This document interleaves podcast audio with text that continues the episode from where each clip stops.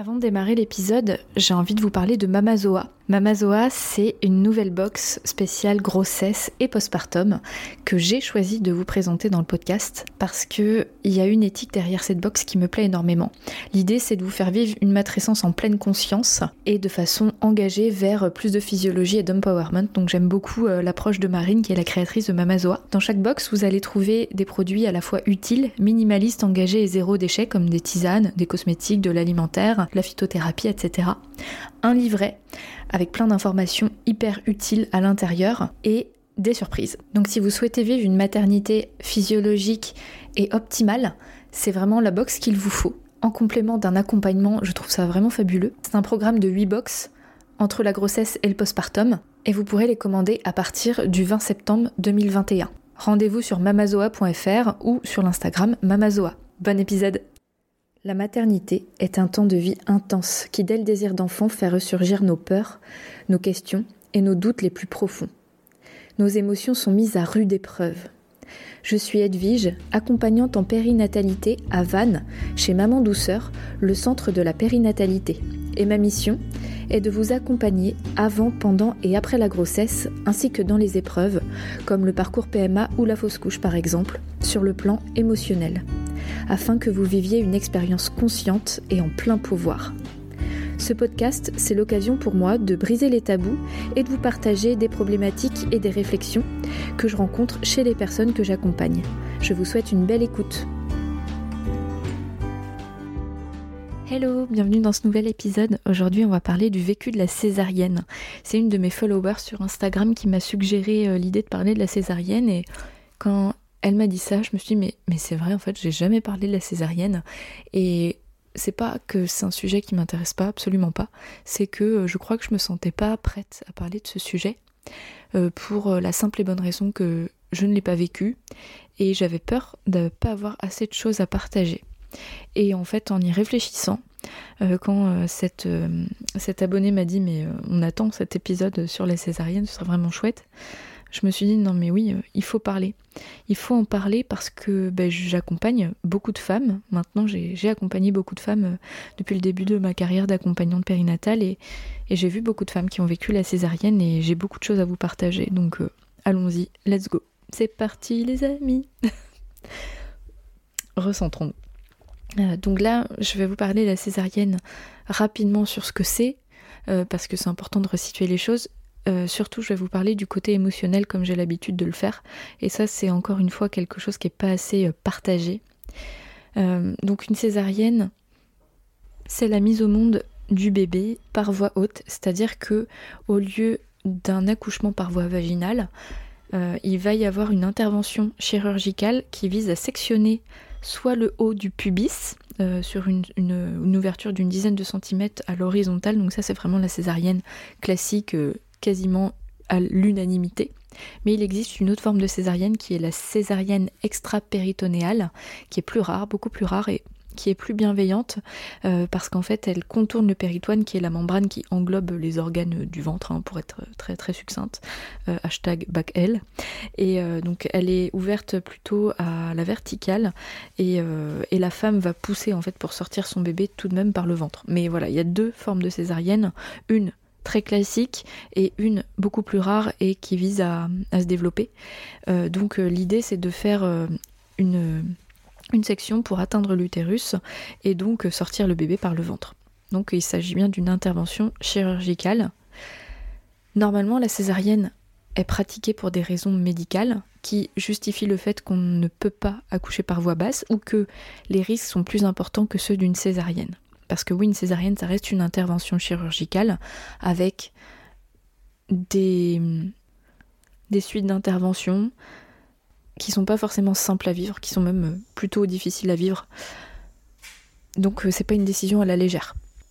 Donc normalement il y a une raison médicale à ça. Et il y a trois niveaux d'urgence pour une césarienne qu'on appelle communément code vert, code orange, code rouge. Donc code vert, c'est quand euh, il y a zéro urgence, mais qu'on, les médecins vous disent que euh, le mieux c'est d'accoucher par césarienne. Classiquement, si le bébé est complètement transverse dans votre ventre et que vous avez fait des essais euh, divers pour essayer de lui mettre la tête en bas, l'inviter à venir mettre, la tête en bas. Donc pour ça, il y a plusieurs possibilités. Hein. Soit dit en passant, si vous écoutez l'épisode et que en fait vous êtes à 8 mois et demi, qu'on vous dit attention césarienne parce que votre bébé est mal placé, vous avez plusieurs possibilités. Donc les, les gynécos vont vous proposer une version qui consiste à à travers le ventre manipuler le bébé pour qu'il mette sa tête en bas. C'est fort désagréable, voire douloureux comme intervention. je dis pas que c'est pas bien, mais il y a d'autres choses à faire avant ça. Vous avez par exemple l'acupuncture, l'ostéopathie, la réflexologie plantaire. Ça, c'est des choses qui peuvent vraiment venir aider le bébé à se placer. J'ajouterais même une séance d'accompagnement comme je peux le faire, où là, on va discuter euh, plus du côté de la maman, si elle a peut-être des raisons euh, de pas donner envie à son bébé de naître. Donc voilà, ça c'est euh, des petites choses que je rajoute en plus de mon épisode, mais ça peut être intéressant. Donc ça c'est code vert, c'est-à-dire qu'il n'y a pas d'urgence, mais en fait, in fine, le bébé pourra pas naître par voie basse. Code orange, euh, c'est au moment de l'accouchement, il n'y a pas d'urgence vitale, mais on se rend compte que euh, bah, y a un moment, va peut-être falloir passer à la césarienne. Si par exemple, euh, on se rend compte que quand on pousse, le bébé ben, fait du yo-yo, et sa femme se rend compte que ben, il n'a pas par exemple il a un ou deux tours de cordon et que le cordon du coup n'est pas assez long pour qu'il descende dans le bassin, mais il n'y a pas d'effet sur sa santé à ce moment-là, donc c'est code orange on y va, mais euh, voilà, on a plus que 3 minutes quoi. Et code rouge, c'est quand là ça devient une urgence, et donc on a 3 minutes en gros pour s'installer quoi. Et donc là c'est un peu le branle-bas de combat.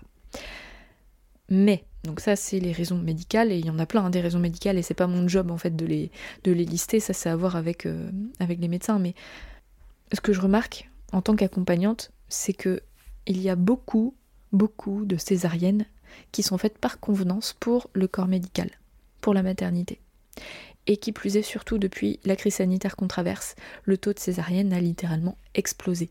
Comment on peut expliquer ça?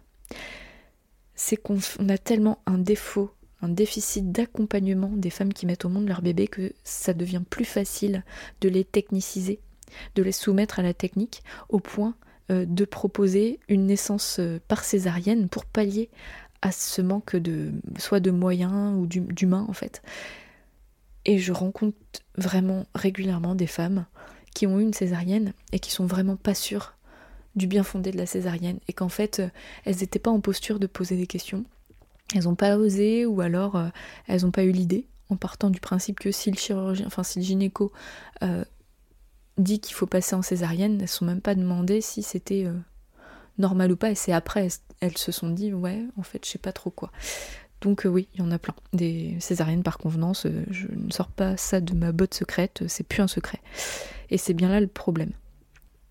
Du point de vue des émotions, moi ce que j'observe, toujours auprès des femmes que j'accompagne, hein, je j'invente rien, je me renseigne auprès des femmes qui viennent me voir. Évidemment, on va parler de ce qu'elles ressentent, mais aussi je regarde sur des comptes Instagram, euh, des, groupes Facebook, un petit peu ce que vous pouvez vivre hein, si vous êtes passé par là. Donc là, je ne fais pas du cas par cas, mais je vous dis ce que je remarque euh, souvent. Je remarque un sentiment de dépossession. Euh, parce qu'une césarienne, c'est donc un acte chirurgical où la femme n'est pas mise en tant qu'actrice. Donc qui plus est quand elle n'a pas été préparée, qu'elle n'a pas eu un accompagnement autour de ça, euh, donc on peut se prendre une vieille claque dans la figure parce qu'on s'était pas préparé, on s'était pas imaginé que on allait vivre ça. Et je vous dis ça, en fait, moi j'ai vécu trois accouchements par voie basse effectivement, si on m'avait dit là tu pars en césarienne, même si je sais que ça existe, je pense que j'aurais été vraiment choquée. Parce que je me disais non, mais moi ça m'arrivera pas. Donc moi ça m'est pas arrivé effectivement, et puis je compte pas avoir d'autres enfants, là, à l'heure où je vous parle, donc euh, ça m'arrivera probablement jamais, c'est peut-être pour ça que j'avais du mal à me lancer sur cet épisode-là. Mais oui, du côté des femmes que j'accompagne, je remarque de façon pas systématique mais régulière, un sentiment de dépossession, comme si on leur avait volé leur accouchement. Et quand il y a ce sentiment-là, c'est bien que elles ont peut-être pas forcément compris euh, le pourquoi du comment, ou alors elles l'ont compris, mais qu'elles l'ont pas vécu en tant qu'actrice. Et malheureusement, la césarienne qui est proposée, la césarienne classique, elle ne met pas la femme au centre. Et bien souvent, les femmes sont même attachées au niveau des poignets euh, pendant l'opération. Donc en fait, euh, c'est la position la plus... on est le plus dépossédé possible de notre corps. Et euh, en plus, ce qui se passe à ce moment-là, c'est que euh, ben, on nous prend le bébé. Clairement, le bébé arrive. Euh, on a à peine le temps de lui faire un petit bisou, bien souvent, et donc le bébé part. En soins ou enfin voilà, il n'y a, pas la possibilité de rester près du bébé parce qu'après il y a toute la suture à faire pour la maman aussi. La maman qui est pas mal anesthésiée, donc elle a un temps en salle de réveil, donc souvent les femmes qui ont une césarienne, elles se retrouvent seules pendant deux heures au moins, s'il n'y a pas de complications, dans une salle de réveil avec d'autres personnes, sans leur bébé, sans leur conjoint ou leur compagne, à attendre. Et ce moment-là, je remarque hein, que pour les femmes, il est vraiment... Euh, ouais, il y a vraiment ce truc de on m'a volé mon accouchement, j'ai été dépossédée. Qui est raison médicale ou pas. Bien sûr, quand euh, il n'y a pas une raison médicale euh, avérée, bah, c'est d'autant plus vrai, cette dépossession, c'est une réalité. Et même quand on sait le pourquoi du comment, ça peut être mal vécu aussi quand on n'est pas préparé à ça, quoi. La deuxième chose que je remarque, ça va être un sentiment d'échec, qui plus est pour les femmes qui avaient un projet d'accouchement physiologique. Donc ces femmes, elles ont en général beaucoup de connaissances sur la physiologie de leur corps, elles ont fait un travail pour se faire confiance, se donner euh, les moyens par la connaissance et puis par euh, la préparation à la naissance autour de la physiologie. Et donc quand vient euh, le diagnostic de l'accouchement par césarienne, il y a souvent ce sentiment de j'ai pas réussi, et donc, qu'est-ce qui en découle? De la culpabilité. De la culpabilité de ne pas avoir réussi à coucher de façon physiologique. Sentiment d'échec parce que ben, je ne connaîtrais pas ce que ça fait d'accoucher par voie basse, en tout cas pas pour cet enfant-là, et parfois pas du tout pour les femmes qui veulent pas d'autres enfants ou qui ne peuvent pas avoir d'autres enfants. Et aussi culpabilité vis-à-vis de l'enfant, parce que aujourd'hui on a accès à beaucoup d'informations, ce que je n'incrimine pas, sinon je ferais pas ce podcast évidemment, mais on sait que bah, par euh, la voie vaginale, l'enfant euh, va, va modeler entre guillemets son corps. En fait, le passage de la naissance va lui permettre de s'incarner euh, sur Terre de façon plus ancrée. Enfin, je sais pas si c'est des bons termes, mais le passage du vagin est tellement étroit en fait que ça vient l'essorer et ça vient aussi modeler ses os, ses organes. En fait, c'est un passage naturel qui va venir aider l'enfant à s'incarner sur Terre. Quand on est par césarienne, les travaux sont encore en cours, euh, enfin toutes les découvertes n'ont pas été faites, mais euh, on comprend bien qu'il y a une différence entre les deux. Je vous laisserai pas avec euh, tout ça sans avoir des pistes, hein, je préfère vous prévenir. Hein. c'est bien de dire qu'il y a de l'échec et de la culpabilité, enfin des sentiments d'échec et de culpabilité, sans, sans, vous donner de pistes hein, derrière, mais, mais c'est ce que j'observe en fait. Euh, donc voilà, culpabilité de euh, j'ai pas offert la naissance euh, la plus naturelle à mon enfant.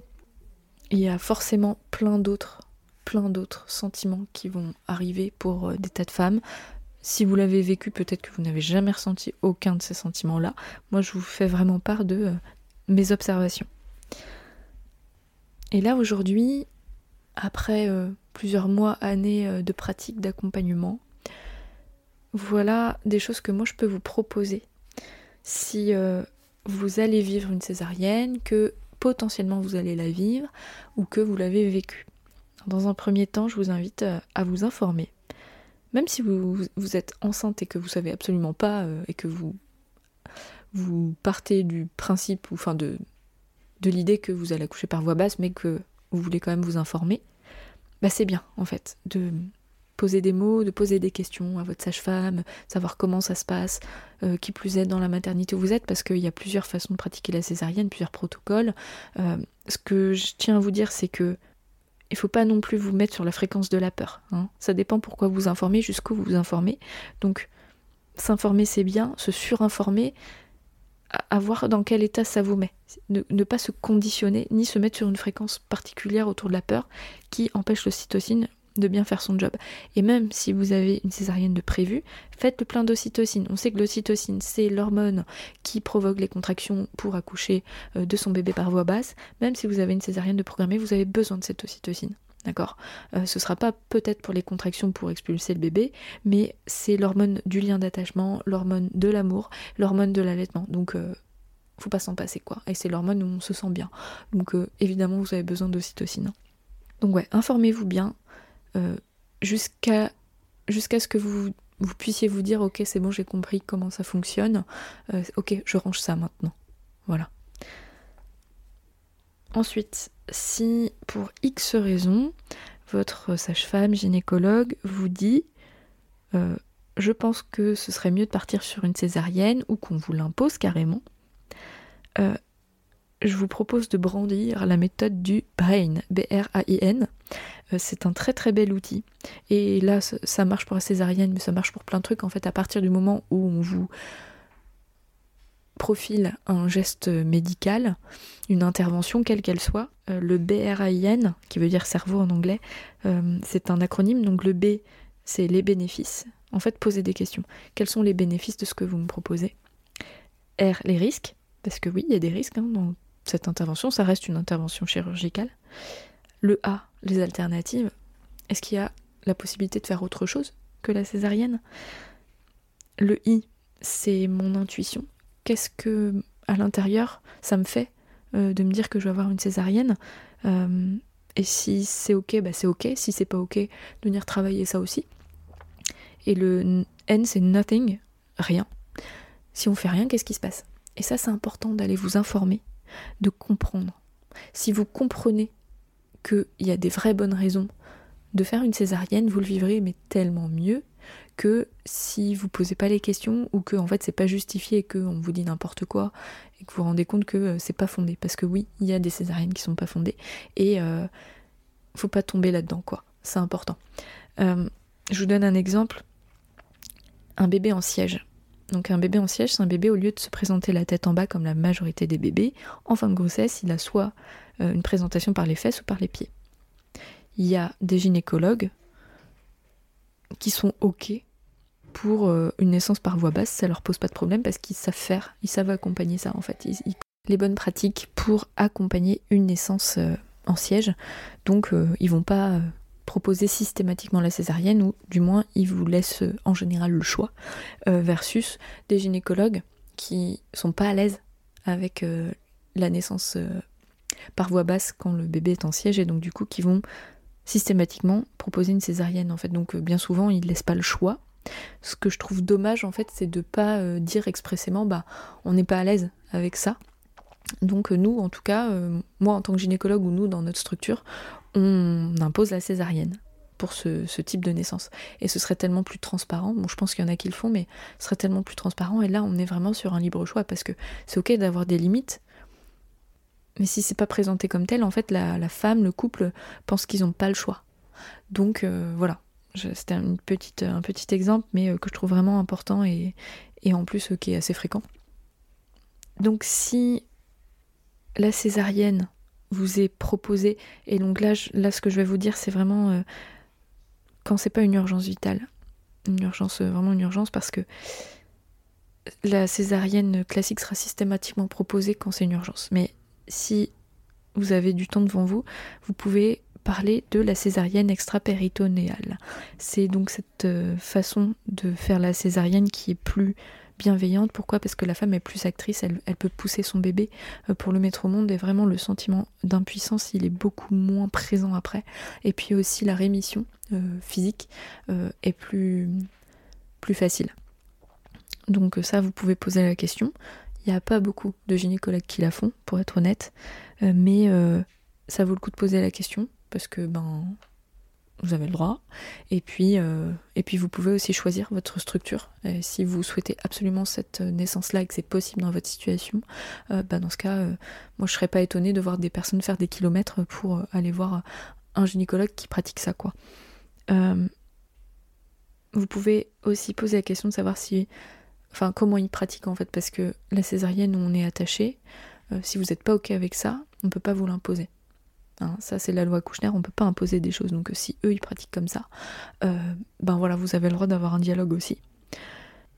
Vous pouvez poser d'autres questions également si, euh, pour être toujours dans cette idée de peine, dans cette dépossession et dans cette soumission, de demander si vous pouvez euh, apporter des petites choses qui vous font du bien, avoir votre conjoint à vos côtés ou votre compagne.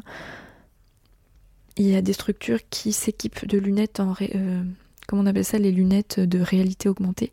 Euh, ça permet en fait, euh, quand le papa où la deuxième maman est en peau à peau avec le bébé une fois qu'il est né, euh, que la future maman, pendant qu'elle se fait recoudre, voit son bébé. Donc ça aussi, je trouve ça vraiment chouette. C'est des petites choses qui sont mises en place pour que on crée le lien, même avant d'avoir le bébé dans les bras. Je dis pas que c'est parfait. Hein, on est bien d'accord, mais il y a des maternités qui mettent à disposition ces équipements-là.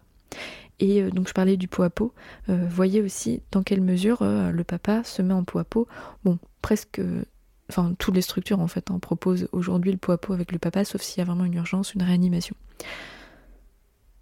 Donc c'est important d'insister pour que euh, le coparent soit présent euh, auprès du bébé pour garder la continuité du lien. Et ça aussi, en tant que maman, ça va vous rassurer. Forcément. De vous dire que euh, votre conjoint sera auprès de votre bébé. Enfin, presque unanimement. Il y a peut-être des femmes qui préfèrent avoir leur conjoint auprès d'elles pour pas rester seules, c'est possible. Et ça, euh, il n'y a personne à juger de quoi que ce soit. Mais en tout cas, voyez par rapport à ce qui est important pour vous, ce qui est possible euh, dans cette structure-là. Je rajouterais aussi que si c'est une césarienne d'urgence, il n'y a aucune urgence, même très très urgente, qui justifierait de ne pas vous expliquer ce qui se passe. Autre chose intéressante que j'ai découvert par rapport à la césarienne, donc on sait que la naissance par voie basse permet au bébé euh, d'ingérer des bactéries euh, par le vagin euh, qui vont l'aider à constituer sa flore qui est super importante hein, pour, pour son immunité, pour plein de choses, en fait, sa, digestion, etc. si vous avez une césarienne, vous pouvez faire ce qu'on appelle le vaginal seeding de mémoire. ça consiste à prendre une compresse, à la mettre dans votre vagin si vous n'avez pas de, contamination par une bactérie, hein, évidemment, mais euh, si c'est ok, euh, soit l'immense majorité des, situations, vous mettez une compresse euh, dans votre vagin et vous pouvez faire téter à votre bébé ou carrément votre doigt, si voilà, faut bien se laver les mains évidemment, mais vous pouvez faire ça, mettre votre doigt dans votre vagin et faire téter à votre bébé. Alors oui, ça paraît bizarre et en même temps, bah, quand on y pense, c'est pas si con que ça quoi. Donc ça s'appelle le vaginal seeding. Euh, autre chose à vous partager, euh, après une césarienne, euh, toujours dans cette idée du fait que le bébé par voie basse il est modelé par le vagin, vous pouvez l'emmener faire des séances d'ostéopathie. je connais des ostéos qui sont formés à ça, c'est-à-dire qu'ils vont permettre au bébé de comme, comme renaître en fait. Ils vont faire le passage avec leurs mains euh, du, enfin, pour imiter le passage du vagin et aider l'enfant à s'incarner parce que euh, j'ai pas mal discuté avec certains ostéos qui remarquent en fait que euh, après une césarienne, il peut, il peut y avoir pas systématiquement évidemment. Ça, ne veut pas dire que si vous accouchez par césarienne, votre enfant ira pas bien, hein, pas du tout. Mais parfois on a affaire à des bébés qui pleurent beaucoup, euh, pourquoi Est-ce qu'ils sont en colère parce qu'on les a extirpés de là où ils étaient? Euh, J'en sais rien en fait. Euh, mais il y a des bébés qui pleurent beaucoup qui comprennent pas peut-être où ils sont parce qu'ils n'ont pas fait ce passage, ou alors des bébés qui sont comme absents parce qu'ils n'ont pas compris qu'ils étaient nés. Et donc ce modelage en fait peut permettre à l'enfant de s'incarner. Donc c'est quand même super chouette. Je trouverais dommage de ne pas vous partager ça. Pour vous, en tant que femme qui vit la césarienne, Bien sûr, il y a l'ostéopathie aussi, qui peut vous aider euh, dans votre corps. Si c'est dans vos émotions, bien sûr, allez voir une accompagnante, une accompagnante périnatale. Euh, oui, c'est hyper important parce que il faut, poser ce vécu-là. Vous pouvez pas rester avec ce que vous ressentez si euh, vous l'avez mal vécu, s'il y a des questions que vous posez, si vous avez besoin de lâcher, venez, venez nous voir. C'est vraiment, on est là pour ça quoi. Et je je vais vous parler aussi du rituel Ribozo que je pratique euh, également, qui est un rituel qui vient euh, ponctuer euh, la fermeture d'une parenthèse de vie pour en ouvrir une autre. Et on a accompagné plusieurs femmes qui ont vécu des césariennes, qui sont venues déposer ce vécu-là, qui avaient juste besoin de dire en fait comment elles l'avaient vécu. Et le rebozo avec les serrages des sept points clés du corps vient vraiment faire quelque chose. Donc déjà, on va, venir faire un serrage au niveau du bassin. Une fois que la cicatrice euh, est ok, hein, évidemment, on vient, on vient pas titiller une cicatrice qui est fraîche. Cela va de soi. Mais une fois que la cicatrice euh, va bien, qu'elle est, est que les, sutures sont, sont soudées, quoi, euh, on vient faire un serrage du bassin et ça vient vraiment faire du bien de consolider ce bassin, de poser la conscience dessus et de poser des mots aussi, des intentions euh, de gratitude. Ça peut venir libérer hein, un vécu euh, de, césarienne qui n'est pas forcément bien, bien digéré. Autre chose faites votre rééducation du périnée. C'est pas parce que vous n'avez pas accouché par voix basse que vous n'avez pas besoin de rééducation. Parce que cet enfant, vous l'avez porté pendant 9 mois, ou peut-être un peu moins, mais vous avez porté cet enfant. Ça a appuyé sur votre périnée. Vous avez peut-être vécu aussi des étapes de l'accouchement avant d'avoir la césarienne. Euh, et tout ça, en fait, ça va venir euh, modifier votre périnée. Puis rien que l'imprégnation hormonale aussi. Enfin, faites votre éducation du périnée. Hein. C'est, je pense que toutes les sages-femmes vous diront de la faire. Concernant l'allaitement, si vous avez le projet d'allaiter, vous pouvez bien entendu allaiter, même si vous avez une césarienne, aucun problème pour allaiter.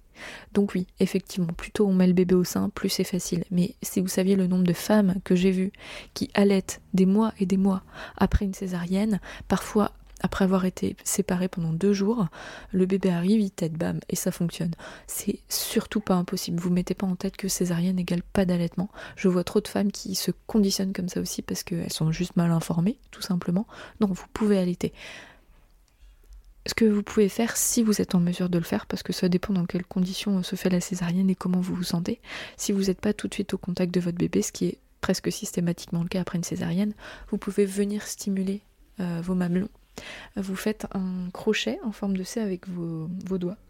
Et autour de votre sein, vous venez presser. Vous pressez pas directement sur le mamelon, mais vous pressez derrière, vous massez en fait. Sinon, vous massez simplement vos seins pour venir commencer à stimuler la lactation. Pour envoyer le message à votre corps que ça y est, le bébé il est né.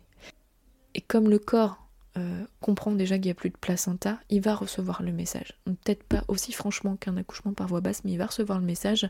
Et voilà, c'est important que vous sachiez que vous pouvez allaiter. Et si vous sentez des difficultés, faites-vous accompagner. Donc à l'hôpital, euh, vous pouvez demander si une sage-femme euh, est spécialisée dans lactation. Bien souvent, hein, elles, sont, elles sont au point là-dessus. De contacter une consultante en lactation à distance Bref, faites-vous accompagner. Super important si vous sentez que ça euh, ça fonctionne pas de ce côté-là et que c'est votre désir d'allaiter.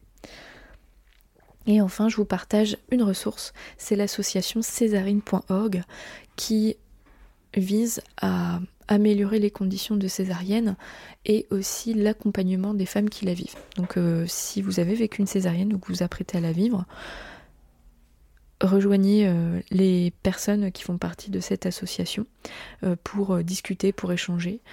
c'est vraiment intéressant aussi de pouvoir discuter avec des personnes qui ont vécu la césarienne. Voilà pour moi.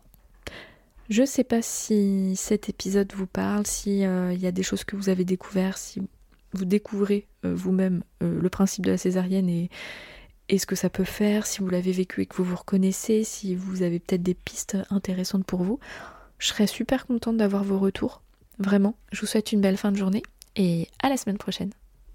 Merci pour votre écoute et votre confiance. Si vous aimez mon podcast, vous pouvez m'aider à le rendre plus visible en me mettant une note et un avis sur votre appli de podcast.